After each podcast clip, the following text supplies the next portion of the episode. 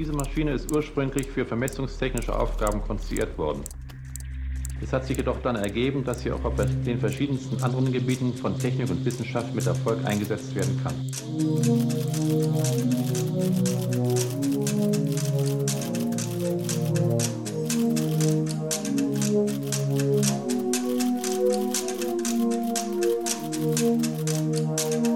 Hi, are we on now? Seven Cyril. Hallo Timeless. Und äh, Silvano, auch äh, allen Hörerinnen zum Schlüsseltechnologie-Podcast, Episode 45. Ja. Als ich jetzt gerade das Pad gelesen hatte, hatte ich so ein bisschen Flashbacks an die Vorbereitung letzte Woche, aber das werden wir dann gleich sehen, warum. Okay, ja gut, das werden wir dann gleich hören, sehen, wie auch immer. So, ähm, jetzt haben wir heute so, ne, ich will nicht sagen Wiedergänger, ne, aber wir haben, wir sprechen über was, wo wir eigentlich schon mal drüber gesprochen haben, aber heute nochmal anders. Ja, Speicher ist mal wieder das Thema, ne? Äh, ich weiß nicht, ob ich diese Struktur schon mal so erwähnt hatte, wenn man sowas wie äh, Cloud Computing oder Hosting hat, also wo man quasi Computer als Dienstleistung vermietet, dann hat man so grundsätzlich drei Komponenten, die man so, naja, ein bisschen separat betrachten kann. Das eine ist Compute, also tatsächlich die Rechenleistung, die erbracht wird. Dann Network, also die äh, quasi Transferleistung halt durch ein Computernetzwerk hindurch zu diesen ganzen äh, Computern, die man da gemietet hat, zum Beispiel im Rechenzentrum. Und das dritte ist eben Storage, also halt der Speicher. Okay, also geht es heute nochmal um Speicher. Naja, ne? Okay. Das ist ein Thema, das hatten wir schon einige Male. Richtig, In Folge ja. 7 hatten wir diese Speicherhierarchie eingeführt. Also so die verschiedenen Ebenen von Speicher, die man so im PC hat, die, also auf der einen Seite die Sachen, die relativ groß sind und dafür langsam. Und auf der anderen Seite die Sachen, die eher klein oder sehr klein werden irgendwann, aber dafür dann halt auch schnell zugreifbar sind. Und deswegen braucht man auch tatsächlich alle von diesen. Also auf der großen, langsamen Seite halt so Festplatten, dann SSDs, dann den Arbeitsspeicher, den RAM, dann den Prozessor-Cache, der im Prozessor selber drinne steckt und dann nochmal viel drinne steckender im Prozessor die Registerbank, wo dann das tatsächliche Rechenwerk äh, drauf zugreifen kann. Äh, das war diese Speicherhierarchie, die wir dort eingeführt haben. Hm, ja, ich erinnere mich. Dann in Folge 19 hatten wir uns die Frage gestellt, wie man diese Speicherressource, die ja der Computer erstmal als Ganzes hat, dann in verschiedene Teile zerteilen kann, die die verschiedenen Prozesse auf dem Computer separat voneinander nutzen können, ohne dass sie sich in die Quere kommen. Also das große Thema Speicherschutz äh, mit solchen Schlagwörtern wie dem virtuellen Speicher, den wir dort äh, besprochen hatten, sowas wie Auslagerungsspeicher, wo der Arbeitsspeicher auf die Festplatte erweitert werden kann äh, oder ausgelagert werden kann eben, daher der Name. Und auch sowas wie Direct Memory Access, wo dann der äh, Arbeitsspeicher auch, wo dann auch äh, andere Teile des Computers quasi ihren Arbeitsspeicher dann dem Betriebssystem sichtbar machen können, auf eine direkte Art und Weise. Und zu dieser Speicherschutzfolge hätte ich auch noch so einen Nachtrag, was mir damals offenbar nicht eingefallen ist in der Vorbereitung, aber das ist eine äh, Seite, die kann man mal erwähnen, nur aufgrund der wunderschönen Header-Grafik, die hier ganz oben ist, nämlich linux8myram.com. Okay. Und da sieht man äh, den, äh, das, das Maskottchen von Linux, den Pinguin Tux, der da einen etwas äh, wütenden Einschlag bekommen hat, wahrscheinlich durch äh, hochqualifizierte Bildbearbeitungsfähigkeiten. Und äh, ihm wurde da ein äh, Arbeitsspeicherriegel in den Mund gesteckt, den er gerade auffuttert. Dementsprechend schreit dann da dieses Strichmännchen daneben, oh mein Gott, Linux ate my RAM. Also Linux hat meinen Arbeitsspeicher gefuttert und das stimmt natürlich nicht, denn das basiert nur auf einer Fehlannahme darüber, äh, wie dieser virtuelle Speicher von Linux verwaltet wird. Äh, dadurch, dass man halt diesen Arbeitsspeicher halt hat. Meinetwegen habe ich hier zum Beispiel in meinem PC 32 Gigabyte RAM drin stecken und äh, eigentlich brauche ich gar nicht so viel, aber Linux denkt sich, hey, dieser RAM, der ist ja schnell zugreifbar, wie wir in der Speicherhierarchie-Folge gelernt haben. Den können wir ja wiederverwenden für so ein paar andere Sachen, so als Zwischenspeicher. Zum Beispiel, wenn wir irgendwie bestimmte Dateien von der Festplatte haben, die wir irgendwie öfter mal brauchen, die Programme öfter mal anfragen, dann legen wir die einfach nochmal in dem freien Platz auf dem RAM nochmal mit ab, so als Zwischenspeicher, damit wir dann schnell drauf zugreifen können und uns diese Festplattenzugriffe sparen können. Und dementsprechend sieht es dann halt aus, wenn man halt auf die falschen Zahlen guckt in der Speicherauslastung, als ob das irgendwie alles voll sei. Das ist aber gar nicht der Fall, sondern das äh, ist halt Platz, der verwendet werden kann, dem und wo er gebraucht wird. Aber solange halt nicht für tatsächlichen Programmspeicher gebraucht wird, wird er halt auf diese Art und Weise zur Beschleunigung verwendet. Ja, okay. Dann werden da Prioritäten eingeräumt, das ist klar. Ja. Mhm, ja. Ich glaube, das hat man wahrscheinlich auch so in dieser Art und Weise schon so anklingen lassen in der Folge 19. Ich habe jetzt nicht mal alles vor Augen, was wir da gesagt haben, aber äh, diese konkrete Grafik äh, fand ich dann doch zu schön, um sie nicht mal zumindest erwähnt zu haben. Okay. Äh, ich meine, so gesehen haben wir natürlich auch über Speicher geredet, zum Beispiel in der Folge 31 über Dateisysteme, denn wie gesagt, auf der Speicherhierarchie ganz oben äh, der große langsame Speicher war halt die Festplatte. Und dementsprechend ist das natürlich ein Ort, wo man dann äh, das Ganze mit Dateisystemen organisiert. Wir bleiben jetzt heute bei dem Thema Speicher an sich im Sinne von Arbeitsspeicher. Also das ist ja eigentlich die Ebene, auf der irgendwie in einem Programm handelt, äh, wo sich dieser virtuelle Speicher abspielt, den wir in der Folge 19 besprochen haben. Und alles, was sich dann darunter abspielt, so auf der Ebene von Prozessor-Cache, äh, also dem Zwischenspeicher im Prozessorchip selber drin, der wird für das Programm relativ transparent gehandhabt. Man fühlt ihn halt manchmal in der Geschwindigkeit oder halt dem Mangel derselben. Aber ansonsten äh, sieht eigentlich der Programmierer an sich nur den Arbeitsspeicher. Und deswegen bleiben wir da auch dabei. Und in diesen Folgen 7 und 19 hatten wir hauptsächlich uns die Sicht des Betriebssystems angeguckt. Äh, wir können uns aber auch mal angucken, und das tun wir heute, wie eigentlich dieser Speicher strukturiert ist aus Sicht eines Programmes. Also halt innerhalb des Prozesses selber. Wie ist dieser virtuelle Speicher genau strukturiert, den wir so vage beschrieben haben in der Folge 19? Wie sieht der jetzt aus Sicht eines einzelnen Prozesses aus? Okay, gut. Und ich würde auch nochmal äh, als kurze Rekapitulierung machen, das haben wir auch schon erwähnt in der Folge 15 oder 11 oder so, äh, wo es um diese ganzen ja, äh, Betriebssystemthemen ging, so halt, so wie es in Folge 19 die Speicher, äh, Speicherschutz, Speichervirtualisierung gemacht wurde, hatten wir dort auch über äh, CPU-Virtualisierung, also Multitasking und so gesprochen. Und äh, da hatten wir diese Begriffe eingeführt und ich werde das nochmal kurz wieder erwähnen, damit das klar ist. Ein Programm ist eine bestimmte ausführbare Datei, also wo ein bestimmter Haufen von Maschinencode drin steckt, die man irgendwie ausführen kann. Also zum Beispiel habe ich ja hier irgendwo eine Programmdatei auf der Festplatte für Firefox, also wo halt das entsprechende Programm namens Firefox rumliegt, was ich dann halt ausführen kann. Und wenn ich eben dieses Ausführen mache, dann wird etwas angelegt aus Sicht des Betriebssystems, was ein Prozess ist. Also halt eine konkrete äh, Laufzeitinstanz von diesem Programm. Denn natürlich irgendwie von äh, einem Programm kann ich mehrere Prozesse am Laufen haben gleichzeitig. Zum Beispiel macht das ja auch Firefox dann. Er legt einen Prozess an für jeden Tab, der im äh, Browser läuft, damit die voneinander schön isoliert sind mit diesen ganzen Funktionen, die das Betriebssystem bereitstellt. Und dementsprechend sind das dann alles getrennte Prozesse, die aber darunter dasselbe Programm sind, also dieselbe Programmdatei verwenden. Okay. Und dementsprechend, wenn wir halt sagen, Speicherstruktur aus Programmsicht, heißt es natürlich in dem Sinne aus Prozesssicht. Okay, gut. Ich denke, wir werden zu dem Punkt kommen, der mir gerade eingefallen ist. Ansonsten frage ich später nach. Wir hatten schon äh, dieses, diesen Begriff virtueller Speicher eingeführt. Äh, nominal heißt das, dass wir äh, so eine ganz große Liste von Bytes haben. Äh, also wir haben, man, man, kennt das ja vielleicht, äh, dass Prozessoren irgendwie benannt sind nach irgendwie 32-Bit-Prozessor oder 64-Bit oder sowas. Das ist die Adressbreite von dem Prozessor. Also halt die Prozessoren heutzutage haben halt 64-Bit. Ne?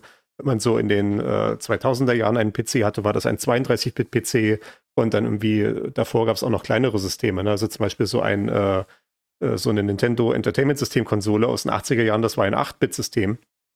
Und was das heißt, ist diese äh, Adressbreite, die der Prozessor hat. Also wie viel Speicher kann man adressieren?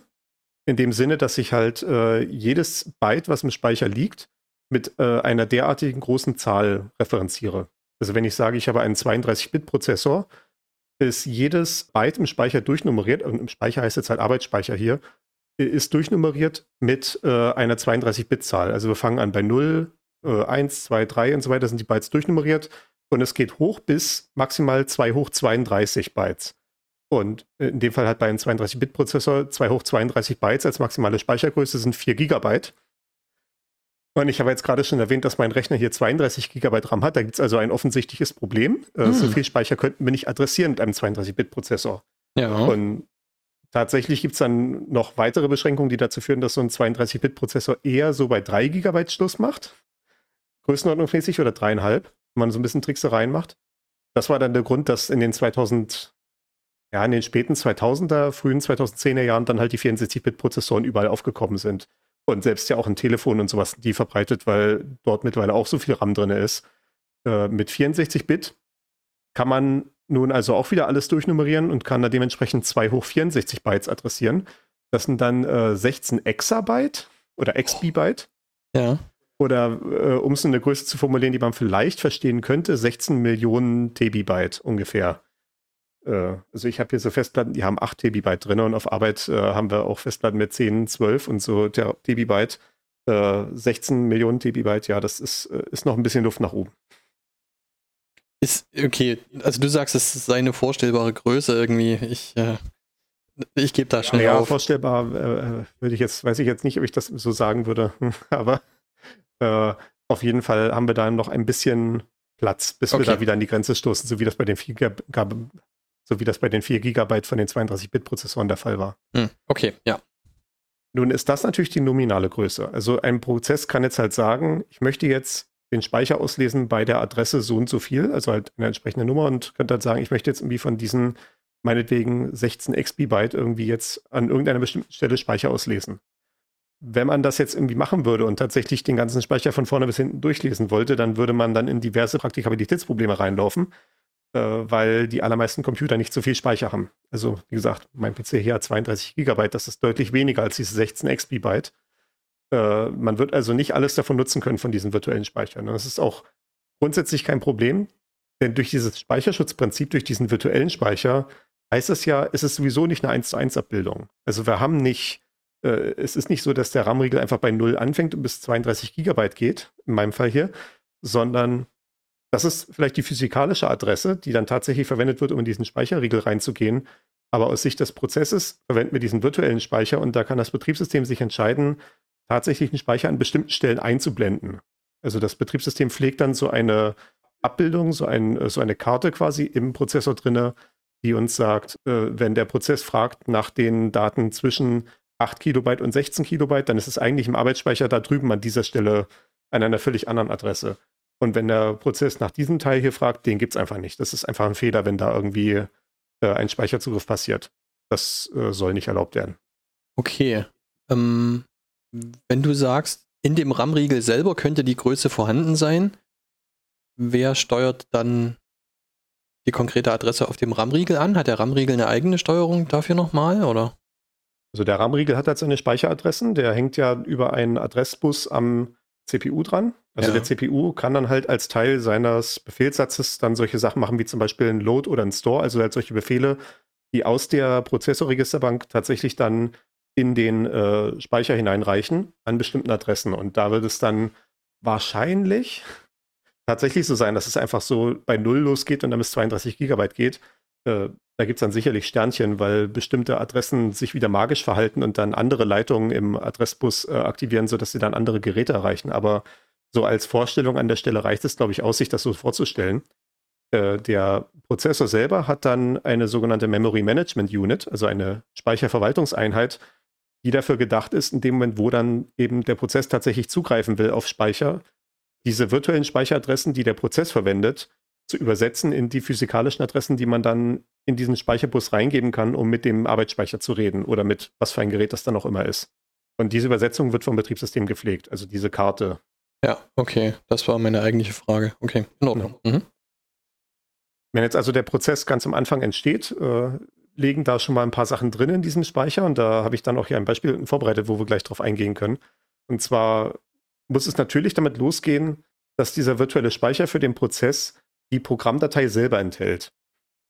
Das ist ja genau dieses äh, Konzept des von Neumann-Computers, worauf die komplette äh, moderne äh, Computerarchitektur so im Wesentlichen basiert, dass der Programmcode und die Daten, die das Programm verwendet, also die der Prozess zum Rechnen verwendet und sowas, alle in einem Speicher zusammenliegen. Also wir haben jetzt nicht einen Arbeitsspeicher nur für Programme und einen Arbeitsspeicher nur für Daten, wie das äh, bei der alternativen Harvard-Architektur der Fall wäre. Das war so, ja, es, es, gibt Spezialsysteme, wo sowas auch der Fall ist, aber halt im Allgemeinen haben wir halt diese von Neumann-Architektur, dass alles in einem großen Haufen liegt, äh, in einem großen äh, Arbeitsspeicherpool zusammenliegt. Und dementsprechend, damit der Prozess überhaupt sein eigenes Programm ausführen kann, muss das in diesem virtuellen Speicher vorliegen. Wenn der Prozess aktiviert wird vom Betriebssystem, wird halt diese Speicherkarte so eingerichtet, also Speicherkarte wie quasi der, der äh, jetzt nicht wie das physikalische Objekt, sondern wie die Karte zu den ganzen Speicherbereichen, die ver verfügbar sind, so die, die, die Straßenkarte quasi. Und äh, da muss halt auch das Programm selber drin sein, damit der CPU überhaupt auf diesen Speicher zugreifen kann, dieses Programm überhaupt einlesen kann und halt auch ausführen kann. Ja. Äh, das ist also auf jeden Fall damit drin. Dementsprechend, wenn die Programmdatei auch zum Funktionieren weitere Bibliotheken benötigt, also weitere Programmdateien mit äh, wiederverwendbaren Funktionen, die sich verschiedene Programme teilen können, dann müssen die natürlich auch reingeladen werden. Und äh, dann brauchen diese Programmbibliotheken vielleicht noch bestimmte äh, eigene Speichersegmente. Also die, solche Programmbibliotheken können zum Beispiel vordeklarieren, ich brauche hier noch irgendwo vier Kilobyte, wo ich meine eigenen Daten ablegen kann, meine eigenen Konfigurationsdaten äh, und solche Sachen. Dann können die auch schon vorangelegt werden und es wird dann vom Betriebssystem gleich beim Start ein entsprechendes Speichersegment angelegt. Und das können wir uns hier auch mal angucken. Wenn wir hier in den Show Notes mal runterscrollen, habe ich hier, ist ja ein großer Strich nach unseren Stichpunkten. Und hier ist ein Beispiel, wo ich mal das Programm Sleep ausgeführt habe. Mhm. Also man sieht hier meine Konsole. Ich habe hier das Programm Sleep ausgeführt. Äh, das ist einfach ein Programm, was einfach für eine bestimmte Anzahl Sekunden wartet. Also halt deswegen Sleep ist, der Prozess schläft halt.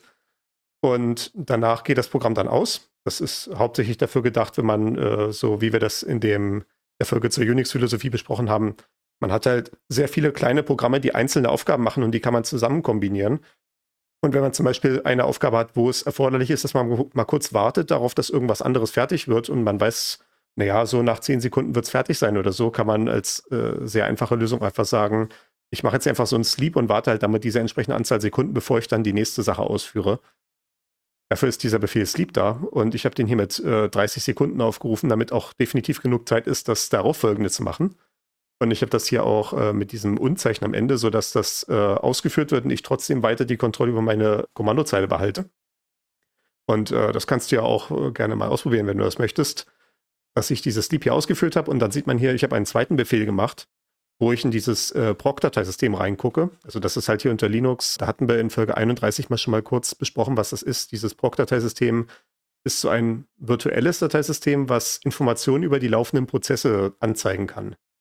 Und das verwende ich in dem Fall, um nach diesem Sleep-Prozess zu gucken. Und dort gibt es dann unter dem entsprechenden Ordner eine Datei namens Maps.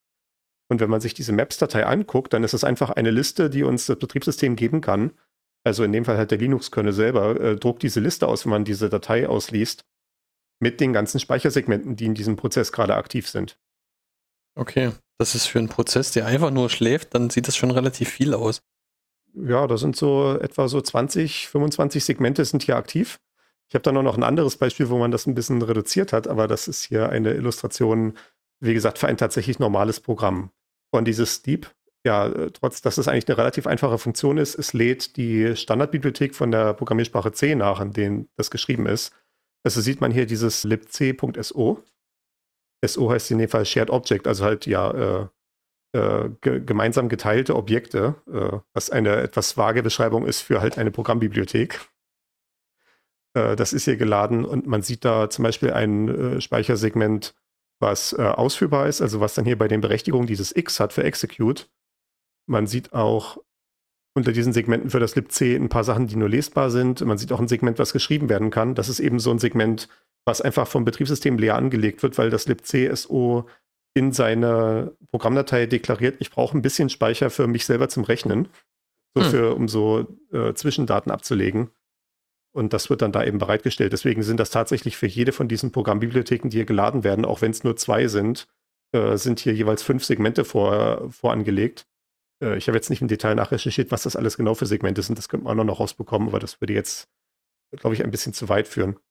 Äh, die Idee jedenfalls ist halt, für jede von diesen Programmbibliotheken und halt für die Programmdatei selber werden uns die entsprechenden Speichersegmente vom Betriebssystem angelegt. Und man sieht hier zum Beispiel auch noch, hier ist ein äh, Segment mit dem Namen userlib local local archive.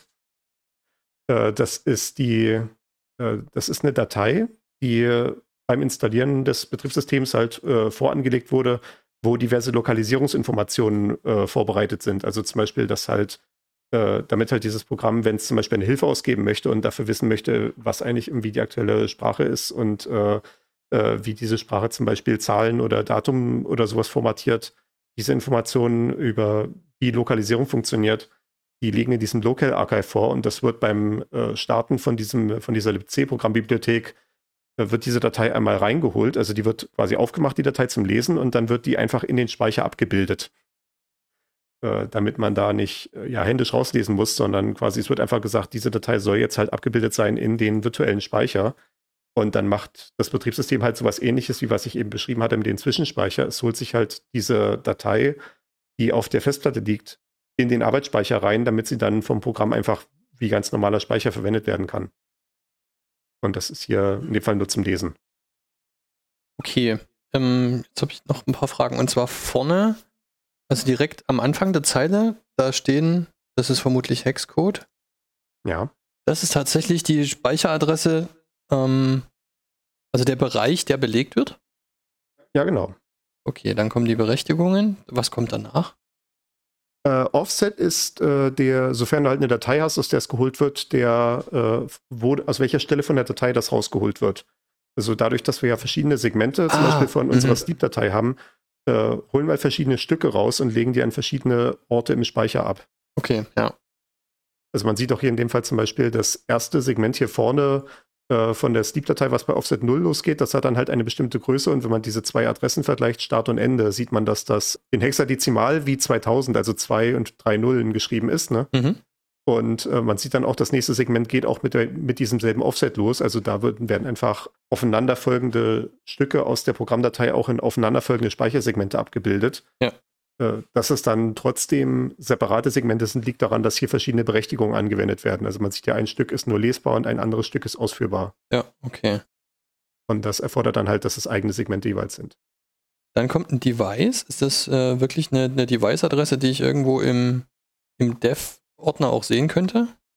Äh, das ist Device im Sinne von äh, innerhalb des Kernels selber. Das kannst du im, im slash dev äh, Dateisystem äh, nachvollziehen. Wenn du die entsprechende Datei finden würdest, äh, könntest du das im Stat sehen, also in den äh, Filesystem-Statistik, wenn du nach diesem konkreten Datei fragst. Okay. Was das in dem Fall ist, ist halt äh, ja die Festplatte einfach, wo mein ganzes System drauf installiert ist. Du siehst ja auch, die für die ganzen anderen Programmbibliotheken ist es auch dieses FE00, wie es hier für die erste Datei ist. Ja. Äh, das ist halt die Datei, wo mein System drauf installiert ist und äh, dann auf diesem Device ist halt die Datei mit dem entsprechenden iNode, der dahinter steht, aufgemacht und das ist diese Datei user bin sleep. Mhm. Okay. Also wenn ich die jetzt nochmal nachgucken würde, würde ich halt das auch wieder darüber finden, dass das halt genau dieses Device und dieser iNode ist, denn das ist ja hier auf diesem PC, wo ich es auch äh, jetzt gerade hier vor äh, dieser Aufzeichnung mache, habe ich auch dieses Beispiel rausgezogen. ja, okay. Also das ist quasi die Information, wir hatten es ja mal besprochen, ich glaube beim Dateisystem auch war das Thema, dass wir, äh, dass du ja auch so ein Open quasi hast, äh, wo dann dieser Pfad, sowas wie halt User bin sleep, wird halt umgewandelt in einen tatsächlich zugreifbaren Dateideskriptor. Und dieser Dateideskriptor enthält genau diese Information, also auf quasi auf welches Device muss ich raufgehen, um was über dieses, äh, diese Datei rauszukriegen. Und dann dort, in welchem iNode muss ich gucken von dem entsprechenden Dateisystem. Und das ist halt dieser Satz von Informationen, der in diesem Dateideskriptor drin ist, steht auch hier an der Stelle äh, da. Äh, das ist halt die Information, die der Kernel tatsächlich verwendet, wenn er diese Datei lesen oder schreiben möchte. Okay. Jetzt ist mir noch eine Sache aufgefallen, das ist wahrscheinlich gar nicht so wichtig. Ähm, du hast hier viele Sachen, zum Beispiel, Moment, äh, was ist das? Du hast eigentlich überall äh, USR lib stehen und ich habe an manchen Stellen lib64 stehen. Also USR, Universal System Resources und dann lib64. Ähm, das ist einfach distributionsspezifisch, oder? Ja, das ist äh, die verschiedener Stil von verschiedenen Distributionen, ja. Ja, okay. Ich glaube, bei mir ist es so, ich habe Lib, es kann sein, dass ich Lib 32 habe, halt umgekehrt. Äh, ich gucke mal kurz. Also ich habe auch Lib 64, das ist aber einfach nur ein symbolischer Link auf userlib. Okay, Gut, es kann sein, dass es bei dir vielleicht andersrum ist, dass äh, userlib 64 der echte Ordner ist und userlib nur ein äh, symbolischer Link. Mhm. Okay. Äh, ist dann letztendlich Geschmacksfrage, was man macht. Das, ja, da haben halt die ganzen verschiedenen Distributionen so ihre eigenen Konventionen aus historischen Gründen oder was auch immer. Äh, da müssen wir durch. Ja, ich habe mich nur gewundert, weil irgendwie ergab das jetzt nicht so recht Sinn, wenn ich ein 64-Bit-System habe. Warum sollte man dann überhaupt speziell ein Lib64 haben im Vergleich zu einem, zu einem Lib32? Weil das bräuchte man ja, Ja. gar nicht. So, okay. Gut. Genau, das ist so grundsätzlich der Überblick hier. Hier sind jetzt noch so ein paar äh, Sachen, die ein bisschen merkwürdig aussehen. Und man kann hier aus diesem Beispiel tatsächlich so ein paar klassische Schutzmaßnahmen sehen, die äh, so vor normalen Speicherzugriffsproblemen schützen. Denn Speicherzugriffsfehler sind tatsächlich eine der häufigsten Klassen, die dann äh, auch zu ausnutzbaren Sicherheitslücken führen. Äh, weswegen es, glaube ich, mal ganz interessant ist, sich so ein paar Schutzmaßnahmen anzugucken, die man hier in, diesem, in dieser Ausgabe ganz gut sehen kann. Die erste Sache ist, dass äh, es nicht bei Null anfängt. Also man sieht hier, die allererste Adresse, die hier vergeben ist, ist schon bei 556AC29F4000. Also schon, ich will nicht sagen weit oben, weil es ist wahrscheinlich am Ende so bei 0,01 Prozent. Ja. Dadurch, dass nicht alle Ziffern verwendet werden. Aber es ist auf jeden Fall sehr weit weg von der Adresse 0, mit der es ja eigentlich anfängt. Und so die erste Intuition wäre vielleicht auch, wir fangen einfach bei 0 an und füllen das halt von da auf. Ähm, das ist eine absolut katastrophale Idee, das so zu machen. Denn man hat ja, wenn man programmiert, durchaus oft noch mit solchen Speicheradressen zu tun und man rechnet vielleicht auch mit Speicheradressen. Ein Beispiel ist vielleicht sowas wie, wenn man Felder hat, also eine Folge von äh, Werten von einem bestimmten Datentyp, die sich wiederholen. Zum Beispiel, wenn ich ein Bild habe, habe ich ja die Farbwerte von jedem einzelnen Pixel die liegen alle hintereinander im Speicher in so einem Feld. Und wenn ich jetzt zum Beispiel sagen möchte, ich möchte jetzt von meinem Bild den hundertsten Pixel haben, dann gehe ich von der Startadresse dieses Feldes eben los und dann gehe ich äh, 100 Schritte weiter und ein Schritt ist halt so groß, wie halt die Daten für einen Pixel sind. Das heißt also, ich bin jetzt dabei, mit diesen Speicheradressen zu rechnen. Man, daran sieht man also, dass diese Speicheradressen so eine Sache sind, mit denen ein Programm ständig hantieren muss, äh, mit denen ein Programm auch ständig Berechnungen durchführt in irgendeiner Form. Und wenn man jetzt mal eine Situation hat, wo man äh, vielleicht eine Speicheradresse hat oder nicht, also wo man irgend so ein Stück Daten hat, was vielleicht da ist oder auch nicht. Ne? Also Daten, die verfügbar sind in bestimmten Situationen. Ne? Ich habe vielleicht irgendwie einen Benutzer und vielleicht hat er seine E-Mail-Adresse angegeben oder auch nicht da muss ich das in irgendeiner Form darstellen können, dieses oder nicht. Und äh, das mache ich dann halt in dem Moment, indem ich halt eine Speicheradresse habe. Die Speicheradresse verweist dann auf die Stelle, wo dann diese E-Mail-Adresse rumliegt. Und wenn ich halt eine E-Mail-Adresse nicht habe, ja, dann muss ich irgendwas anderes eintragen und dann ist die übliche Konvention, dort eine Null einzutragen. Also halt die Speicheradresse Null zu nehmen. Und dann weiß das Programm halt hoffentlich, dass es jedes Mal, wenn es irgendwie dieses Feld auslesen möchte mit der E-Mail-Adresse, dass es erstmal gucken muss, ob diese Adresse eigentlich null ist. Denn äh, wenn das der Fall ist, dann darf man natürlich nicht lesen. Dann muss man stattdessen die äh, Behandlung machen für den Fall, dass man keine E-Mail-Adresse hat und dann halt sich entsprechend anders verhalten. Das wäre jetzt so ein, also diese Konvention würde ja dazu führen, dass man ansonsten wahrscheinlich irgendwelche, naja, ich weiß nicht, was zuerst geladen wird, weil ganz vorne in dem Speicher stehen ja wahrscheinlich Betriebssystem-Dinge, oder? Nicht unbedingt. Äh, also ich meine, wenn man tatsächlich so anfangen würde, dass man halt alles von null vorne vergibt, dann wären das natürlich im Zweifelsfall die ältesten Speichersegmente. Ja. Also die, die halt der, das Betriebssystem beim Starten des Prozesses als erstes anlegt. Also es wäre tendenziell was Wichtiges wahrscheinlich. Vermutlich, ja, genau, okay. Vielleicht die Programmdatei, ne? Wenn das die Programmdatei ist, könnte es das vielleicht sogar retten an der Stelle, weil das Ding zumindest äh, nur lesbar ist. Also zumindest äh, würde halt durch diese Speicherschutzberechtigung hier verhindert werden, dass ich das Ding dann einfach überbügle wenn ich an diese Speicheradresse was reinschreibe. Hm. Aber es ist ja schon ein Fehler, einfach was auszulesen, wenn ich eigentlich nichts auslesen sollte. Also wenn das Programm jetzt nicht versteht, dass die Speicheradresse 0 eine andere Bedeutung hat als eine tatsächliche Adresse, dann würde es ja jetzt hingehen und würde dann halt irgendwas auslesen. Und ja, das sind ja alles nur Bits und Bytes. Ne? Also letztendlich ist es ja, es ist ja die Frage, was man dann damit macht. Äh, wenn jetzt das Programm nicht versteht, dass die Adresse 0 halt nicht das ist, was es will, liest es einfach was aus und macht dann weiter, als ob das was wäre. Und im Zweifelsfall steht da halt irgendwas drin. Ne? Und das sind dann halt genau diese Situationen, wo dann undefiniertes Verhalten entsteht und das kann dann eventuell ein Angreifer ausnutzen, um daraus dann eine handfeste Sicherheitslücke zu machen, beziehungsweise dann halt einen Exploit, also einen tatsächlichen Angriff. Okay. Um, ähm, es ist ja aber wahrscheinlich so, dass die Speicheradresse 0 eigentlich existiert. Ja. Ja. Also das, das ist eine Sache, die kann der Prozessor erstmal verarbeiten. Man kann ja. fragen, gebt mir die Daten bei der Adresse 0 und da könnte man auch was kriegen, sofern halt in dieser äh, äh, Liste von Speichersegmenten, die in der Speicherverwaltungseinheit abgelegt sind im Prozessor, sofern dort ein entsprechendes passendes Segment hinterlegt wäre. Okay, ja. Und damit eben daraus keine Fehler äh, erwachsen, macht das eben ein normales, modernes Betriebssystem eben nicht, sondern diese ersten paar äh, Speicherblöcke so nach null äh, Früher war das dann bei den 32-Bit-Systemen, musste man ein bisschen sparsamer sein. Da waren das dann so ein paar Kilobyte, die nicht vergeben waren. Mhm. Heutzutage bei den 64-Bit-Systemen hat man einfach so viel Adressraum, dass man einfach sagen kann, wir nehmen hier mal das äh, erste Promille vom Adressraum, mal die ersten paar, äh, äh, die ersten paar 100 Terabyte oder sowas ver verwenden wir einfach nicht. Äh, die bleiben einfach leer und dementsprechend ist jeder Versuch dort zuzugreifen halt automatisch ein Speicherzugriffsfehler, den der Prozessor abfangen kann. Ja. Und was dann dazu führt, dass das Programm dann ja wahrscheinlich kontrolliert beendet wird oder einfach halt zum Halten kommt. Okay, gut. Ich hatte jetzt noch nicht mitbekommen, wessen Aufgabe das ist. Ob das Aufgabe des Programms oder des Betriebssystems ist. Aber okay, das ist Aufgabe Es ist tatsächlich der Prozessor, wie gesagt, weil es halt kein Speichersegment dafür gibt. Ja. Also sobald dann halt der Prozessor seine Instruktion bekommt, lese jetzt aus der Adresse 0 oder meinetwegen, es wurde ein bisschen mit gerechnet, lese aus der Adresse Byte Nummer 100.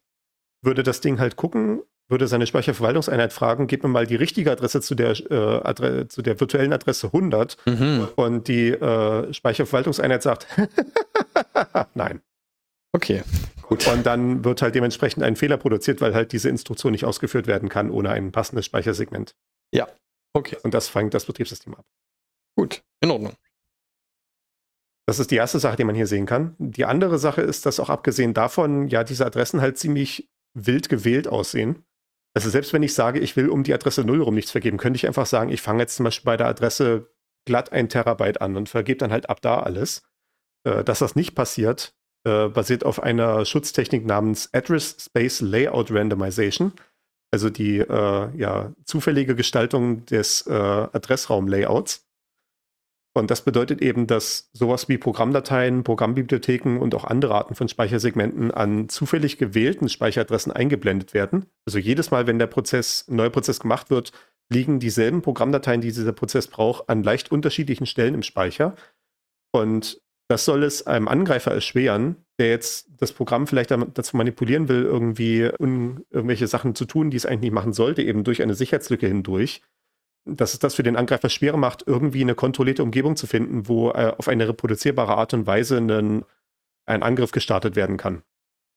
Also man kann sich das ja vielleicht so vorstellen wie so ein Einbruch. Äh, so, solche Einbruchschemata basieren ja meistens darauf, dass vorher jemand irgendwie in so einer äh, Putzkolonnenmontur oder so versucht, in das Büro reinzukommen und irgendwie mal auszuspionieren, wo sind die Kameras und wo sind eventuell hier irgendwie die wertvollen äh, Server und was versteckt, was man irgendwie klauen könnte.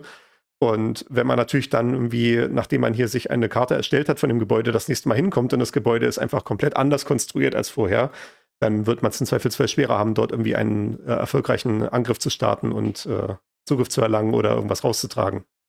Okay, ja.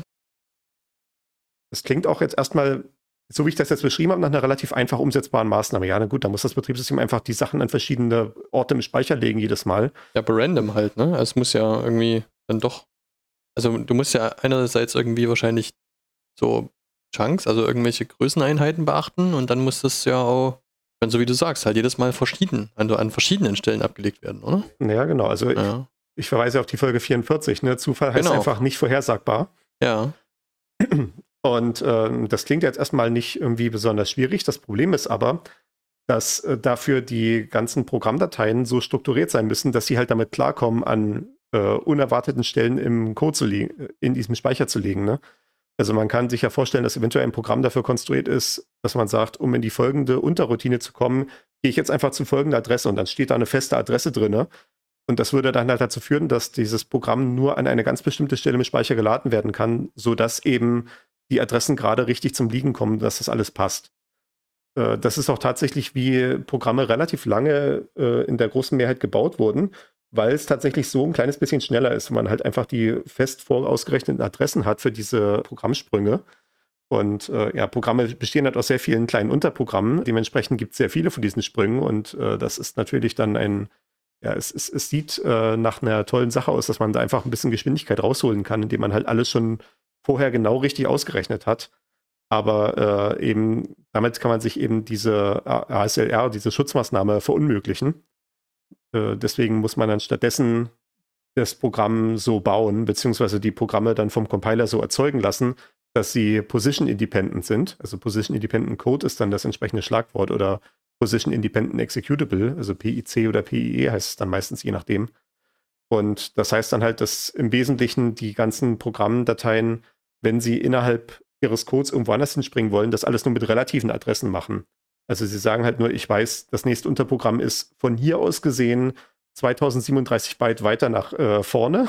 Ja. Also muss ich dann dem, wo ich springen will, die aktuelle, die Adresse der aktuellen Instruktion rauskriegen und dann halt 2037 dazu addieren und dann dorthin springen. Und das ist halt minimal langsamer. Also es ist so ein Geschwindigkeitsverlust äh, auf der Ebene des ganzen Programmes von so 1 bis 3 Prozent. je nachdem, wie das Programm dann genau aussieht von der Struktur her. Äh, und deswegen war es tatsächlich lange nicht verbreitet, weil eben dieser Geschwindigkeitsverlust damit einhergeht. Aber mittlerweile hat man die Einschätzung getroffen, so äh, in der Allgemeinheit, dass äh, der Speicherschutz es wert ist, da ein bisschen Geschwindigkeit einzubüßen. Gut, okay, ein bis drei Prozent sind heutzutage halt auch eine ganz andere Größenordnung, als das vor 20, 30 Jahren war. Hm. Naja. Äh, also absolut meine ich damit. Absolut sicherlich. Aber relativ gesehen äh, ist es natürlich so, dass wir auch immer mehr machen mit den PCs und äh, de dementsprechend ja das dann trotzdem relativ wieder relativ viel sein kann. Äh, ich meine, wenn ich das auf einer Perspektive von einem großen Unternehmen sehe, was vielleicht 1000 Server hat, dann ist eine Einsparung von 3% einfach, dass ich 30 Server komplett einspare. Und okay. das ist schon äh, im Zweifelsfall eine substanzielle Menge Geld, die ich da sparen könnte. Also auf der Größenordnung von so großen Tech-Konzernen äh, machen die teilweise wirklich kleine Optimierungen, die halt irgendwie nur so ein halbes Prozent rausholen. Aber auf der Größenordnung von einem Google oder einem Microsoft sind das dann halt doch schon Mengen von Servern oder Mengen von Hardware, die es dann wert sind, darin äh, die Arbeit ganzer Leute zu investieren, sowas rauszuholen. Okay, da gebe ich dir recht, nur da ist es ja so, dass man da auch wieder diese verschiedenen Interessen gegeneinander abwägen muss. Ne? Also wenn das, eine, ja. wenn das eine Schutzvorrichtung ist, die einfach dafür ja. sorgt, dass ich äh, viel weniger Ausfall habe, weil ich irgendwie meine Serverfarm nur, keine Ahnung, ein Zehntel so oft abschalten muss oder was, ich habe keine Ahnung ähm, dann habe ich das ja schon längst wieder rein. Genau. Ähm, was ich mir vorhin noch gedacht habe, ähm, wenn du sagst, äh, die ganzen Programme müssen ihre ganzen Bibliotheken mitladen und so, dann, also ich weiß nicht, als man, als man noch äh, Computerspiele im Laden gekauft hat, da stand ja immer hinten drauf, die brauchen so und so viel, keine Ahnung, Arbeitsspeicher und die sind in jedem Prozessor. Ist es tatsächlich so, dass die sich damals so ungefähr ausgerechnet haben oder die wussten ja, was sie da mitliefern? Äh, das und das muss einfach im RAM liegen? Ist das wirklich das, das ganze Spiel schon? Ich glaube, da ist eher dominant, wie viel Daten du dann im Speicher hältst, noch dazu. Also okay. die Programmdateien sind natürlich eine Sache, die du im Speicher hältst, aber ich glaube, bei den allermeisten Spielen ist der überwältigende Anteil, was im Speicher liegt, tatsächlich die Daten, mit denen gerechnet werden, also irgendwelche Objekte, die geladen sind, äh, irgendwelche ja, äh, Dinge, die du halt in deiner Spielwelt siehst äh, oder Dinge, die du gebaut hast, äh, so wie bei dem Spiel, was wir vor Beginn der Aufzeichnung diskutiert hatten. Ja. Okay, gut. Es ist einfach nur, das ist sowas, worüber ich einfach die letzten, ich weiß nicht, zehn Jahre oder so einfach nicht nachgedacht habe. Habe ich genug Speicher für dieses oder jenes Programm? Das ist sowas, ja. was aus meiner Realität verschwunden ist irgendwie. Also ich habe hier oben in der Ecke meine Speicherauslastung immer als äh, Zahl da stehen. Die steht jetzt hier gerade bei 13 Prozent. Ja. Also es äh, ist relativ entspannt. Ja gut, ich meine, auf dem alten PC hatte ich 16 GB RAM, da hatte ich auch nicht das Gefühl, dass ich da an die Grenzen gestoßen bin. Da bin ich äh, bei der CPU wesentlich schneller an die Limits gekommen mit der Rechenleistung. Ja, nee, es geht eigentlich schon. Aber das ist natürlich für jeden PC auch anders. Ne? Wenn man dann im äh, günstigeren Preissegment guckt, ist man da eventuell schneller an den Grenzen dessen, vor allem wenn man so Webbrowser aufhat. Und äh, es gibt ja dann so Leute, die zum Beispiel gerne 100 Tabs gleichzeitig aufhaben, weil sie niemals aufräumen ich weiß nicht, ich könnte nicht arbeiten so, aber ich weiß, äh, ich, ich habe viele Kollegen, die so arbeiten und die haben dann tatsächlich Probleme, dass sie dann irgendwie, äh, dass, dass dann halt da irgendwie clevere Speicherverwaltung im Browser notwendig ist, dass dann sowas gemacht werden muss, wie irgendwelche Tabs, die man nicht nutzt, dann erstmal auszuschalten. Also dass die dann so wie im Suspend sind, also so ja. Ja, runtergefahren quasi und werden dann halt wieder hochgefahren, dem Moment, wo man dann wieder raufklickt nach drei Wochen. Ja gut, da wird es eh neu geladen, die Seite, oder? Ja. Das ist alles wichtig. Ich kann, da kann keine Lesezeichen ablegen oder so. Okay. Ja. Nee, nee. Ja, ich meine, so ein Lesezeichen, das legt man ab und vergisst es. Wenn gegen so einen Tab, da denkt man dran. Ne? Das ist Ganz bei den 200 anderen Tabs, die man aufhat. Ganz bestimmt, ja, wenn man 100 oder nee, 200 ich, ich, äh, wie, wie, gesagt, ich, ich, kann, ich kann das nicht emotional nachvollziehen, diese Position. Also wenn ich bei 12 Tabs bin, dann werde ich langsam unruhig. Und ich äh, räume die auch abends immer wieder auf und fange dann morgens wieder mit Tabula Rasa an. Aber gut. Ähm, das sind jetzt im Prinzip so diese ganzen Speichersegmente bis jetzt nur gewesen, die der, äh, das Betriebssystem schon selber anlegt.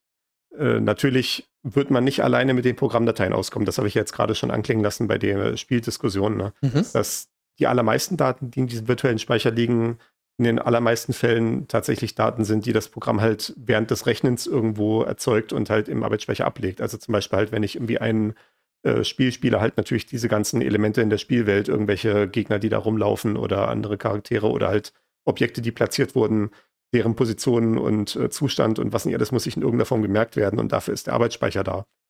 Äh, das heißt dementsprechend natürlich, der Prozess kann sich ja auch weitere Speichersegmente anlegen. Äh, das kann er natürlich nicht selber, weil dann würde er natürlich Chaos ausbrechen. Äh, dafür ist eben das Betriebssystem zuständig, diese Ressource Speicher zu verwalten. Und diese Anforderungen, also diese neue Belegung weiterer Speichersegmente und auch die Rückgabe derselben erfolgt mittels Syscalls. Das hat man auch schon in der Folge 19 besprochen, wie dieses ganze Syscall-Modell funktioniert. Also wie man äh, als Prozess, als, als Programm eben das Betriebssystem fragen kann, für einen Dinge zu tun und dann geht kurz die Kontrolle an das Betriebssystem über. Es kann sich dann entscheiden, ob es das macht oder nicht und äh, dann halt das Ergebnis dann zurückmelden und dann geht die Ausführung im äh, normalen Prozess weiter. Und auf diese Weise kann man eben auch Speichersegmente anfragen oder zurückgeben und so weiter. Okay, ja. Klang es gerade so, als ob du eine Frage das okay. Nee, ich war äh, alles gut. Und traditionell gibt es dann so eine Struktur aus zwei Teilen für diese Speichersegmente, die sich der Prozess selber anlegen kann. Und das kann man hier auch sehen in dieser Ausgabe von unseren äh, die Speichersegmente hier für den Prozess Sleep. Mhm. Man sieht hier ein Segment, was beschrieben ist als Heap. Also wo der Dateiname nur Heap ist, so in eckigen Klammern, was gar kein richtiger Dateiname ist. Und das ist auch richtig so, weil das ist auch nicht, das hat nichts mit einer Datei zu tun, so wie die Programmdatei dort eingeblendet ist. Das ist natürlich äh, äh etwas, was auf einer tatsächlichen Datei basiert. Dieser Heap hingegen ist einfach, äh, wie man das dann nennt, ein anonymes Speichersegment. Also das liegt halt nur im Arbeitsspeicher rum kann eventuell ausgelagert werden in den Swap, aber ansonsten ist das nichts, was mit einer Dateisystemstruktur äh, zu tun hat. Äh, so hat man hier diesen Heap, der ist hier, ja, es ist erstaunlich viel tatsächlich irgendwie drin. Ich müsste das jetzt umrechnen, um genau zu sagen, wie viel das ist. Aber äh, irgendwie so ein paar Kilobyte sicherlich.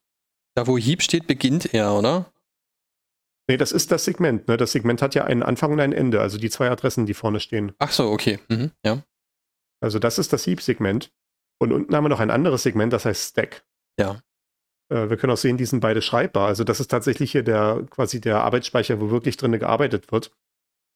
Und diese beiden Segmente, äh, Stack und Heap, ja, das sind ja beides normale englische Wörter und die spielen ein bisschen darauf an, wie die halt verwendet werden. Der Stack ist der Stapel und der Heap ist der Haufen. Sehr gut. Und wir fangen mal an mit dem. Das eine benutzt man, wenn man was anzieht und das andere, wenn man es auszieht. Das ist wie bei Kleidung. Ich nehme es vom Stapel und so, werfe es ja, dann auf ja, den Haufen. Ja. Ähm, nicht wirklich. Schade. Aber wir fangen tatsächlich, wir bleiben in dieser Chronologie, die du jetzt suggeriert hast. Äh, wir fangen an mit dem oberen Teil, äh, der traditionell bei hohen Adressen abgelegt wird, nämlich der Stack, der Stapelspeicher. Und das basiert auf dieser Struktur, die ich auch gerade schon anklingen ließ, äh, dass Programme aufgebaut sind als ineinander verschachtelte Unterprogramme. Also siehe Folge 11, wo wir das schon mal besprochen hatten, in der Folge Programmsteuerung am Prozessor.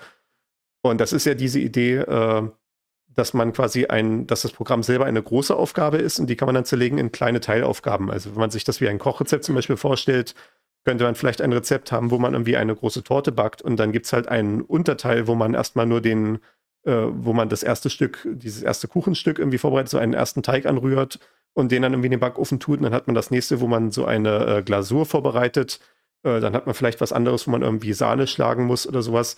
Und das sind dann tendenziell quasi, zumindest von der Vorstellung her, kann man sich das dann so vorstellen, dass das diese Unterprogramme sind. Also, dass man halt sagt, hier ist ein Unterprogramm für den Teig, ein Unterprogramm für die Glasuren, ein Unterprogramm für die, äh, äh, äh für die, für den geschlagenen äh, Schaum oder sowas.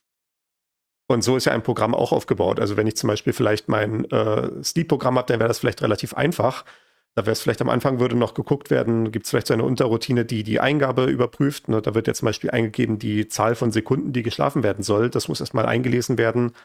Äh, dann muss diese Zahl irgendwie, die als Text eingegeben wird, erstmal in eine tatsächliche Zahl im äh, numerischen Sinne umgewandelt werden. Dafür wird dann vielleicht so eine Subroutine verwendet aus einer Programmbibliothek. Und so werden halt diese Programme aus diesen Unterprogrammen aufgebaut.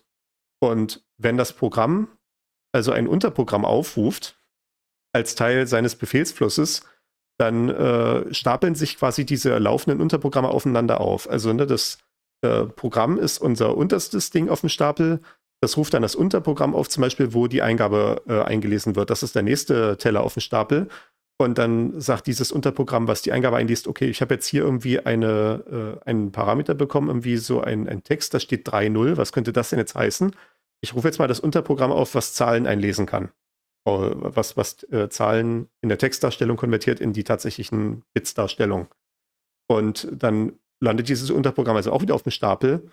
Und diese Stapelmetapher funktioniert ja deswegen, weil es auch genau in der anderen Richtung wieder zurückgebaut wird. Irgendwann ist die Unterroutine fertig, die die Zahl äh, einliest und hat dann irgendwie erkennt, aha, das ist hier die Zahl 30 und gibt das dann zurück. Dann läuft also auf dem nächsten Schritt des Stapels wieder diese Unterroutine, die die Eingabe kontrolliert. Dann kann diese Unterroutine vielleicht was damit machen, kann vielleicht gucken, ist das irgendwie eine sinnvolle Zahl für diese Situation hier. Vielleicht könnte man irgendwie prüfen, dass das keine negative Zahl sein darf oder sowas, weil natürlich eine negative Anzahl Sekunden schlafen würde keinen Sinn ergeben.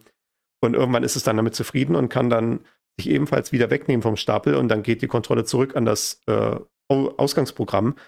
Und dann sieht das Ausgangsprogramm, okay, wir haben hier die Zahl 30 bekommen, wir können jetzt hier die nächste Aktivität starten, zum Beispiel halt dieses Steep. Oder was dann auch immer als nächstes passiert. Und auf diese Art und Weise stapeln sich die Unterroutinen halt immer wieder auf und nehmen sich immer wieder weg. Aber diese Struktur von, der, von diesem Stapel äh, bleibt immer so erhalten. Äh, zumindest wenn man ein Programm hat, was als Unterroutinen äh, aufgebaut ist. Und das sind die allermeisten. Das Programm baut sich selber einen Abhängigkeitsbaum auf am Ende. Und dann löst es den selbst wieder auf. Ja, so ja. kann man sich ein bisschen vorstellen, ja. ja okay. diese, diese Reihenfolge steckt natürlich in der Programmdatei drin. Mhm. Also das, die, die Programmdatei ist dann halt quasi eine, äh, eine Menge von solchen Unterprogrammen, die dann im Zweifelsfall äh, ja, in irgendeiner Form nebeneinander, hintereinander angeordnet sind. Und die springen dann halt ineinander rein. Das ist ja auch das, was ich eben beschrieben hatte mit diesem Position Independent Code, dass dann halt gesagt wird, ich springe jetzt zum Beispiel 1000 Byte nach rechts, weil dort dann das Unterprogramm ist, was ich als nächstes haben will ja. und so weiter und so fort. Ja, okay.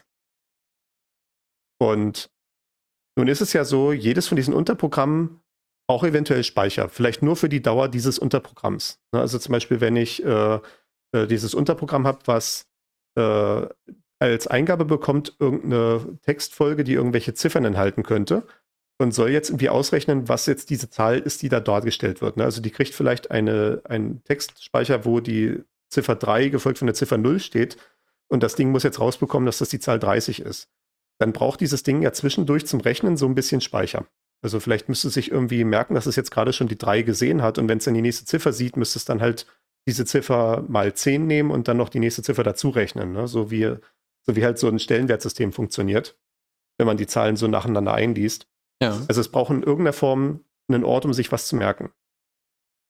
Und diese ganzen Daten, die man immer nur braucht für die Dauer des jeweiligen Unterprogramms, die kann man halt genauso aufeinander aufstapeln, wie halt äh, ja diese Stapelmetapher das jetzt gerade schon suggeriert. Also am Anfang hat man so äh, hat man dann eben diesen entsprechenden Stapelspeicher, also diesen Stack. Da wird am Anfang das äh, Hauptprogramm selber seine eigenen Daten irgendwie auflegen. Also es wird sich irgendwie so einen Bereich markieren und sagen, hier, ich weiß jetzt, äh, aufgrund dessen, wie mein Programm geschrieben ist, ich werde für meinen eigenen Teil vom Stapelspeicher vielleicht 60 Byte brauchen. Markiert sich diesen Bereich, steckt sich den ab wenn es dann die nächste Unterroutine aufruft, dann sagt es, okay, also vom Stapelspeicher habe ich schon so viel hier verwendet. Hier ist die Stelle, ab der du selber was machen kannst. Also quasi hat sich auf dem Stapel halt eine bestimmte Höhe markiert. Wenn man sich die Stapelmetapher vorstellt, als etwas, was in die Höhe wächst, ja. hat es sich jetzt hier 60 Byte unten quasi gegriffen und markiert äh, quasi, ja, vielleicht wie so, ein Trenn, äh, so eine Trennscheibe hingelegt und hat gesagt, hier, ab, ab hier darfst du so viel, darfst du machen, was du willst. Und dann kommt die nächste Unterroutine und sagt, okay, also ich brauche jetzt vielleicht 15 Byte und dann markiert es sich dementsprechend auch wieder, hier macht sich wieder einen Trennstrich und sagt dann, das ist auch der nächsten Unterroutine, du kannst hier so und so viel verwenden. Äh, meinetwegen jetzt irgendwie unsere Unterroutine hier, die die Zahl einliest, braucht vielleicht nur 4 Byte, kann sich das dann auch dementsprechend markieren. Und jetzt ist es vielleicht so, dass das Ding nicht weitere Unterroutinen aufruft, sondern das rechnet halt durch mit diesen 4 Byte als äh, Zwischenspeicher ist dann irgendwann fertig, hat sich dann ein Ergebnis ausgerechnet, was dann zurückgegeben wird. Und in dem Moment, wo dieses Unterprogramm halt vorbei ist, hören wir einfach auf, uns für diesen Speicher zu interessieren. Da steht jetzt halt zwar irgendwas drin, ja, whatever, kein Problem. Aber diesen Speicher äh, verwendet ja keiner mehr aktiv, weil dieses Unterprogramm vorbei ist. Das heißt also, wenn das nächste Unterprogramm jetzt äh, gestartet wird von äh, dieser Subroutine, die ja die Konfiguration einliest, dann kann es denselben Stapelspeicher wiederverwenden. Also war, das vorherige Unterprogramm hat sich weggeräumt, hat irgendwie seinen abgesteckten Bereich weggenommen und das nächste Unterprogramm, was dann aufgerufen wird, kann hinkommen und kann sich diesen selben abgesteckten Bereich dann wieder neu abstecken und wieder verwenden. Ja, okay. Und dadurch hat man diese Stapelstruktur. Und das Geile daran ist eben, dass man im Prinzip kaum Speicherverwaltung machen muss. In dem Moment, wo man halt zurückkommt aus der Unterroutine, vergisst man einfach, wie viel Speicher man verwendet hat Und die nächste Unterroutine steckt sich das neu ab. Und äh, wenn dann halt irgendwie, ja, dementsprechend genauso halt, wenn dann eine von den oberen Unterroutinen zurückkehrt, macht die es genauso. Die vergisst einfach auch alles, was sie gemacht hat und was alle Unterroutinen unter ihr gemacht haben. Äh, ist alles egal. Das Einzige, worauf man halt achten muss, ist, dass natürlich jede Unterroutine sich bewusst sein muss, dass der Speicher, in den sie neu reinkommt, dass der schon allen möglichen Quatsch enthält, der vorher schon mal gerechnet wurde. Gut, aber dazu ist der Offset da, oder? Na, da, dafür ist halt da, dass halt das Unterprogramm weiß, dass es in dem Moment gerade anfängt erst. Oder so, genau, ja. Also, irg also auf irgendeine Art und Weise muss es halt wissen, hier fange ich an. Ja, hier stehen meine Daten drin. Okay. Hm. Also die wissen halt alle quasi, die wissen, an welcher Stelle sie anfangen dürfen, den ja. Speicher zu verwenden. Genau. Und wenn da vorne Unterroutine schon in denselben Speicher geschrieben hat, an demselben Offset, äh, dann ist da halt schon irgendwas drin. Aber dadurch, dass die Unterroutine gerade frisch anfängt, weiß die halt auch, ich, äh, ich, ich, kann nicht davon ausgehen, dass da irgendwas Sinnvolles drin steht. Da ist erstmal alles nur äh, ja, Kraut und Rüben. Und wenn ich jetzt irgendwie äh, davon abhängig bin, dass ich dort erstmal eine saubere Grundlage habe, muss ich die halt schaffen. Da muss ich halt im Zweifelsfall in meinen abgesteckten Bereich zum Beispiel erstmal Nullen reinschreiben oder sowas, damit ich einfach in einem definierten Zustand bin. Okay. Äh, das weiß dann aber jede Unterroutine für sich. Und das ist immer so eine lokale Perspektive. Die müssen nichts darüber wissen, was vorher passiert ist. Die müssen nicht wissen, was nachher passiert. Und äh, ja, müssen nur wissen, von welcher Stelle sie anfangen können, ihren Speicher zu befüllen. Das ist eigentlich wirklich witzig, ne? Also das Programm kommt da irgendwie und sagt, oh, was, was steht denn hier eigentlich? Ich kann da gar nicht lesen. Karl-Heinz, lies mal, was ist denn das? Und dann schläft er sozusagen ein und dann irgendwann ist der Karl-Heinz wieder da gewesen und oh, eine Zahl. Oder? Ja. Also das ist ja eigentlich so, okay, ja. Ja, ja, das ist, das, das ist wie diese Stacks organisiert sind. Geil. Äh, ja, genau, wie das, wie das hier in der äh, man kann sich das eventuell nochmal hier in den Shownotes durchlesen, da habe ich es nochmal ein bisschen anders formuliert, aber das ist äh, das Konzept grundsätzlich. Und dieser Stack wird vom Betriebssystem bereits bereitgestellt, wenn, das, wenn der Prozess initial startet. Denn der Prozess startet ja damit, dass quasi am Programm, in der Programmdatei irgendwo so eine Markierung ist, hier geht's los. Also hier darf reingerufen werden durch das Betriebssystem. Und das Betriebssystem setzt dem Befehlszeiger vom Prozessor an diese Stelle und lässt es halt loslaufen. Und das heißt dann, in dem Moment muss der Stack schon vorbereitet sein, weil natürlich dieses Stück, wo es losgeht, ist das erste Unterprogramm, also beziehungsweise nicht Unterprogramm, das ist das Programm, aber halt äh, das, das Hauptunterprogramm sozusagen. Mhm. Und das verhält sich halt genauso. Ne? Das muss halt auch quasi, das möchte einen vorhandenen Stack sehen und halt damit arbeiten können. Ja. Äh, das, weil das ist halt, wie die Compiler diese ganzen Unterroutinen erzeugen. Ist, diese allererste Unterroutine ist in dem Sinne nicht, nicht anders als die anderen. Dementsprechend bereitet das Betriebssystem diesen Stack schon vor, wenn der Prozess gestartet wird. Ähm, das habe ich auch geguckt. Bei Linux ist es offenbar 132 Kilobyte. Ich weiß nicht, warum 132, aber das ist auf jeden Fall die Stackgröße, die da offenbar angelegt wird. Kann durchaus sein, dass das auch konfigurierbar ist irgendwie. Ähm, man will auch, dass dieser Stack nicht allzu groß wird. Der soll schon, äh, der, der soll schon nicht klein sein im Zweifelsfall. Es soll schon ein bisschen Platz drin sein, damit man auch relativ viele Unterroutinen verschachteln kann. Man möchte aber nicht äh, haben, dass das Ding einfach beliebig wachsen kann. Das wäre grundsätzlich auch denkbar, dass dieser Stack so angelegt wird, dass da einfach jede Menge Platz zum Wachsen ist. Und wenn dann das Pro der Prozess versucht, halt auf diese Sachen zuzugreifen, also quasi versucht reinzuwachsen in immer größere Stacks, dass dann das Betriebssystem immer mehr Platz bereitstellen könnte. Denn es sieht ja diese Speicherzugriffsfehler, die dann entstehen und könnte dann einfach Speicher weiter verfügbar machen. Das wird aber nicht gemacht. Denn es kann ja ein Fehler auftreten, durch den zum Beispiel eine Unterroutine sich selber aufruft. Oder äh, äh, zum Beispiel eine Unterroutine ruft eine andere Unterroutine auf, die dann wieder die erste aufruft. Und dann kommt es zu so einer Endlosschleife. Ja. Das ist auch durchaus eine äh, Art und Weise, wie man bestimmte Programmierprobleme sehr elegant lösen kann durch solche Rekursionen. Also, dass, die, dass eine Funktion sich halt selber wieder aufruft mit leicht veränderten Parametern, so lange, bis man dann irgendwann quasi beim äh, Pudels Kern angekommen ist mhm, mit der ja. Berechnung. Äh, wenn man das äh, allerdings dann ja nicht aufpasst, könnte es halt sein, dass man in so eine Endlosschleife reinläuft mit der Sache und eine Funktion sich, äh, eine Unterroutine sich immer wieder selber aufruft und halt unendlich viele Kopien von sich erzeugt im Stack. Und dann würde natürlich das Programm irgendwann einfach ja über alle Grenzen laufen. Dadurch, dass dieser Stack aber begrenzt ist, würde das dann relativ schnell in eine Wand reinlaufen, weil der Stack halt irgendwann vorbei ist und dann der Versuch, noch mehr äh, auf den Stack raufzupacken, eben an die Grenze des Speichersegmentes kommt, da rauskommt und dadurch so einen Speicherzugriffsfehler erzeugt. Und das ist dieser berühmte Begriff Stack Overflow. Ja, nur ist der Stack Overflow. Hm. Also der Stack wächst über seine, über seinen zugewiesenen Speicherbereich hinaus. So, Ja. das ist das eine. Ja, also st- stellt euch quasi vor, die Hauptroutine ist meinetwegen bei Adresse 0 und ich mache es jetzt mal äh, in positive Richtung wachsend, obwohl es eigentlich andersrum ist. Ja. Und dann ruft es eine Unterroutine auf und sagt, du darfst bei Adresse 60 anfangen. Und die Unterroutine nimmt immer 20 weitere und ruft sich dann selber wieder auf. Ne? Dann wäre es halt bei 60, dann bei 80, dann bei 100, dann bei 120 und so wächst es halt immer weiter. Und irgendwann wird es halt versuchen, ein Stück Speicher zuzugreifen, was außerhalb dieser 132 Kilobyte liegt. Und das ist dann der Speicherzugriffsfehler. Okay. Gut, warum ist der Stack Overflow jetzt ein Problem? Es erzeugt einen Speicherzugriffsfehler, aber dann mh, stürzt das Programm ab. Äh, ich würde sagen, das Problem ist halt eher, dass es halt ein Problem in deinem Programm aufzeigt, nämlich dass du so eine unendliche Rekursion hast. Okay. Also das ist eigentlich eher eine Schutzmaßnahme wiederum. Und das ist auch vom Betriebssystem so gewollt, dass am Ende vom Stack eben nichts anderes liegt, sondern da ist erstmal so eine Lücke im Speicher, äh, in den Speichersegmenten, damit auch ein richtig schöner Fehler erzeugt werden kann, wenn man darüber rausgehen möchte. Also man kann das hier auch sehen, äh, dass dieses Stack-Segment, was wir hier haben, äh, und wie gesagt, äh, ein Stack-Segment traditionellerweise wächst nach unten, weil es halt äh, so angelegt ist, dass der Haufen unten ist und der Stack oben und die wachsen dann tendenziell aufeinander zu. Also der Stack kann durchaus wachsen, aber das muss man wollen. Und hier sieht man, dass dieser Stack äh, aufhört bei der Adresse 7FFE3A irgendwas. Und das nächste Segment darunter ist bei 7FE4DF irgendwas. Also halt mehrere Terabyte wahrscheinlich auseinander oder zumindest Gigabyte. Ist da ein Platz dazwischen, sodass da auch nicht aus Versehen äh, der Stack dann in etwas anderes hineinwächst, wo er nicht hin soll. Okay. Nee, der Stack Overflow zeigt halt eher an, quasi, dass das Programm falsch geschrieben ist und ist quasi die äh, rote Karte, die das Betriebssystem zeigt, bevor es da zu schlimmeren Dingen kommt. Mhm. Okay. So, wir haben jetzt den Stack gesehen. Der ist also in seiner Struktur relativ beschränkt und dadurch äh, auf der anderen Seite halt super einfach zu verwalten. Wie gesagt, super äh, effizient in der Verwaltung und das ist äh, in bestimmten Programmier-Communities, zum Beispiel bei der Programmiersprache Rust, so ein bisschen ein Sport, äh, dass man möglichst viele Dinge nur mit dem Stack macht, weil es dann halt äh, möglichst schnell ist und äh, auch man relativ sicher ist, dass man den Speicher sicher verwenden kann und so. Äh, allerdings hat man eben das Problem natürlich, wie gesagt, das Ding ist in der Größe relativ drastisch beschränkt.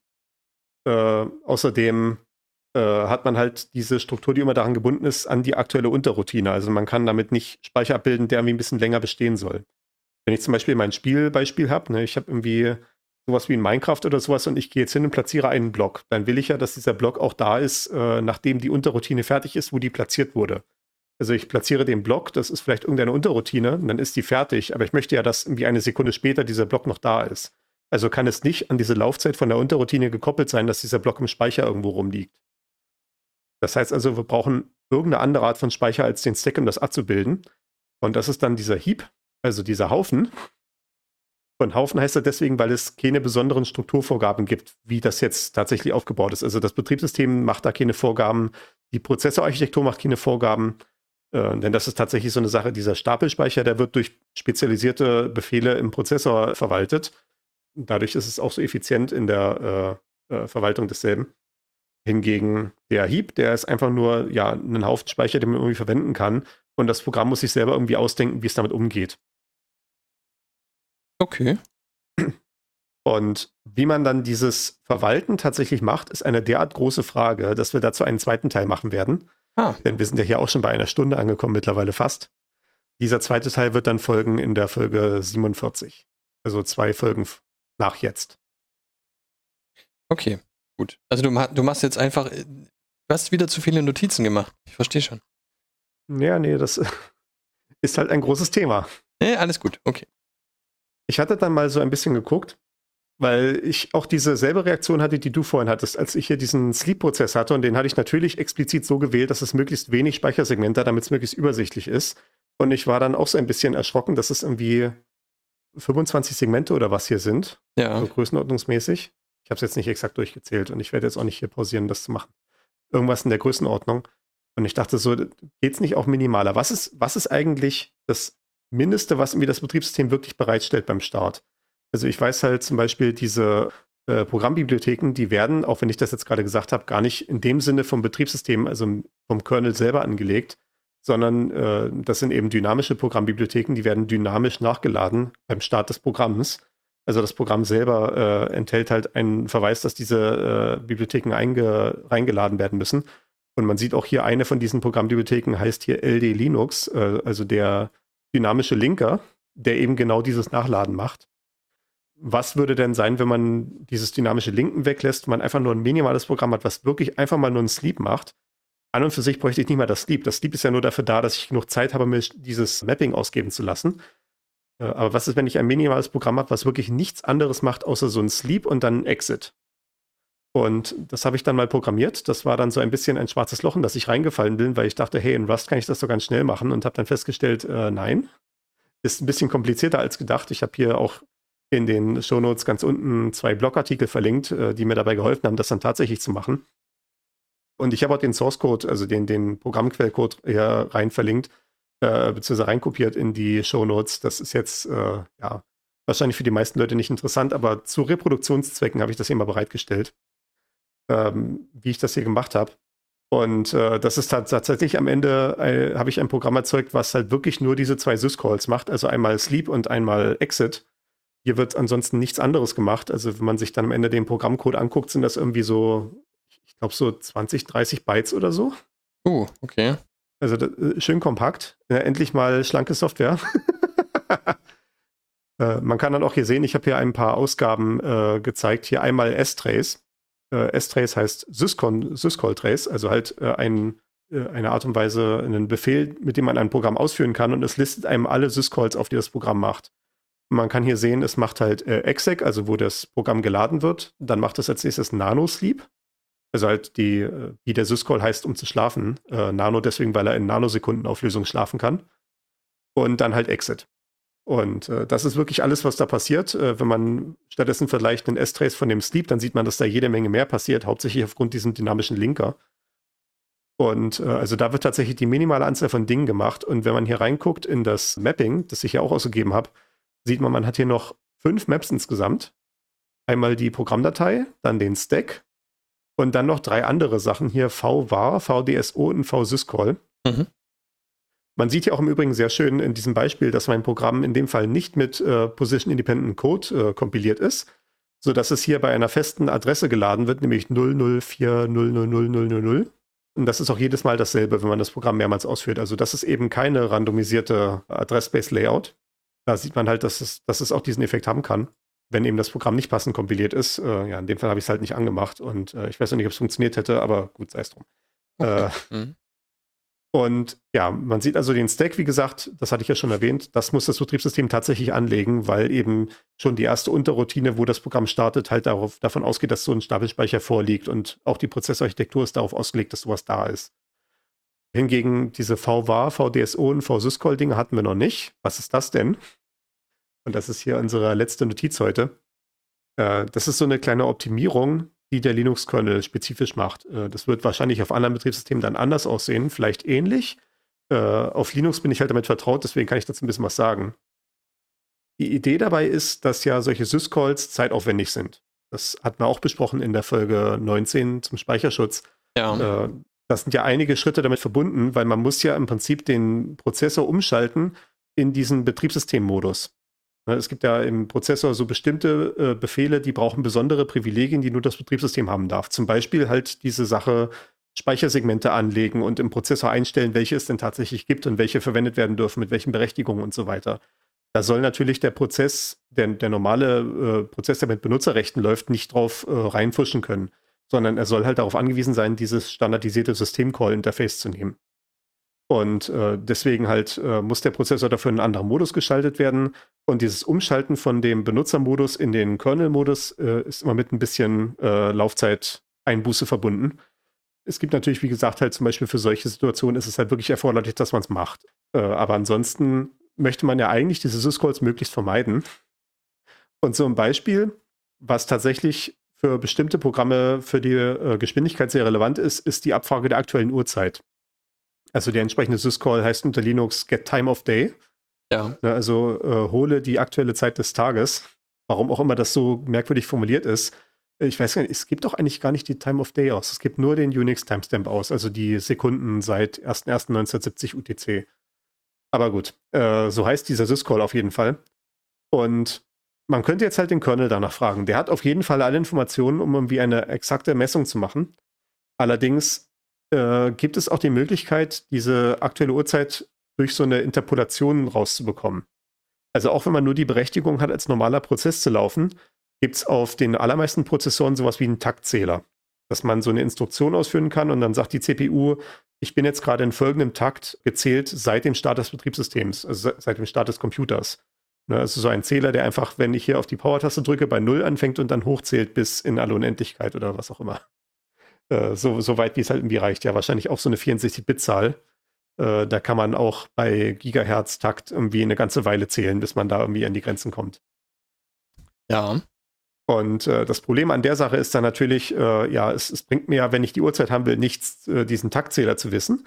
Äh, einmal natürlich, ich muss das irgendwie mit einer Uhrzeitenbezug setzen und ich weiß ja im Zweifelsfall als normaler Prozessor gar nicht, wie schnell ist eigentlich der Prozessor gerade. Das ist ja auch eine Information, die ich im Zweifelsfall nicht habe. Das haben wir ja auch schon mal besprochen, dass es aus Energieeffizienzgründen variiert werden kann, die Taktgeschwindigkeit. Wenn gerade nicht so viel zu tun ist, dann ist einfach ein geringerer Takt, um Strom zu sparen. Das sind ja alles Informationen, die der Prozess erstmal nicht hat. Aber der Kernel weiß das halt. Und der Kernel weiß ja auch, wann er die Kontrolle an den Prozess übergibt. Er weiß auch, wie schnell der CPU in dem Moment eingestellt ist für diesen Moment. Also kann der Kernel, äh, das Betriebssystem also dem Prozess alle Informationen bereitstellen, die notwendig sind, um mit diesem Taktzähler eine zumindest sehr gute Schätzung zu machen davon, wie spät es tatsächlich gerade ist. Und äh, das ist, was dann hier gemacht wird. Äh, wenn man diesen syscall get time of day macht, dann macht man nicht einen tatsächlichen syscall, sondern man geht in dieses Virtual Dynamic Shared Object rein. Also dieses VDSO-Ding. Und man hört hier wieder dieses Shared Object, denn das ist eine Programmbibliothek, die da bereitgestellt wird, nur dass es keine, die irgendwo auf der Festplatte liegt, sondern das ist so ein Stück Programmcode, was der Kernel selber in den Speicher reinlegt und dann halt an die Programme rausgibt zum Verwenden. Und da steckt so eine Time-of-Day-Implementation drin, die, der, äh, die das Programm selber ausführen kann. Einfach wie so eine ganz normale Unterroutine aufrufen kann und kann dann sagen, gib mir die aktuelle Zeit. Und in dem VWAR-Segment, also halt äh, virtuelle Variablen quasi, ist der Name dafür, liegen dann bestimmte Daten drin, die dann diese lineare Interpolation machen können. Also damit kann der Kernel dann sagen, hier in dem Moment, wo ich dich aktiviert habe, war es folgende Uhrzeit und der Taktzähler stand bei folgender Zahl. Und wenn du jetzt hier ankommst und willst Get Time of Day machen, dann kannst du ja dir diesen Taktzähler angucken mit deinen Berechtigungen als normaler Benutzerprozess und kannst dann eine äh, Fortschreibung machen aus diesem letzten Datenpunkt, den ich dir da gegeben habe. Und das ist eben, diese ganze Logik steckt in dieser virtuellen Programmbibliothek drin, die in dem VDSO liegt, verwendet die Daten aus dem VWAR und äh, kann dann damit diese Berechnung machen, ohne dass in den Kernel ein ganzer Syscall gemacht werden muss. Ja. Damit muss der Kernel nicht.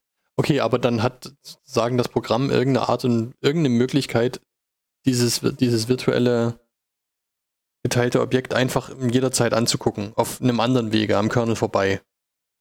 Ja, genau. Ja, okay, gut. Also das ja. wird halt bereitgestellt, dieses Speichersegment. Das ist auch einer Ja. festen, ich glaube, es ist, es ist eben nicht eine festen Adresse. Dieses VSysCall, was der ältere Mechanismus ist davon, die erste derartige Implementation, die kann kein ASLR, die ist immer an derselben Adresse. Das kann man auch hier sehen, wenn man sich diese beiden Maps anguckt, die in unseren Shownotes sind, dass die immer bei derselben Adresse liegen. Das VDSO ist das neuere und das hat eine relative Adresse, die wird dann dem Programm in irgendeiner Form beim Start mitgeteilt. Ja. Äh, ja, das ist dann halt Teil von dieser Betriebssystemschnittstelle, dass äh, das Programm dann in irgendeiner Form rausbekommen kann, wo dieses VDSO anfängt, damit es dann diese Funktion aufrufen kann. Und das VDSO weiß dann, wie es ans VWAR rankommen kann und so weiter und so fort. Ja. Und dann natürlich dann auch dementsprechend äh, das Programm, wenn es dann halt kompiliert wird für Linux, muss halt wissen, dass es dieses VDSO auch verwenden kann. Wenn dann zum Beispiel sowas wie Get Time of Day gemacht wird. Okay. Und ich, ich weiß jetzt nicht, ob es für andere Sachen gemacht wird als die Uhrzeitabfrage, also dieses Get Time of Day. Aber diese Uhrzeitabfrage, die sollte man noch nicht unterschätzen. Äh, das ist eine Sache, die sehr häufig tatsächlich verwendet wird. Also einmal zum Beispiel für Zeitmessungen. In manchen Programmen passiert da zum Beispiel, dass für bestimmte Sachen eine Zeit gemessen wird. Wenn ich zum Beispiel ein Spiel aufhab, dann steht da oben in der Ecke immer so äh, der aktuelle Frames per Sekunden Counter, also wie viele Bilder pro Sekunde gerendert werden können. Und das erfordert natürlich eine Zeitmessung nach jedem gerenderten Bild. Äh, das ist zum Beispiel eine Sache, wo die Zeit verwendet wird. Oder wenn man sowas wie einen Prozess hat auf einem Server im Rechenzentrum, dann hat man meistens in irgendeiner Form so eine Log-Datei. Ich glaube, das hatten wir auch schon mal beschrieben in der Folge äh, hochverfügbarer Softwarebetrieb, Folge 32. Mhm. Dass man dann so für alle möglichen Operationen noch so einen Log schreibt, also so einen, ja, äh, eine, eine große Textdatei, wo halt alles äh, aufgeschrieben wird, was vorgekommen ist. Und dann schreibt man ja auch quasi bei jedem Vorkommnis vorne noch so einen Timestamp mit dran.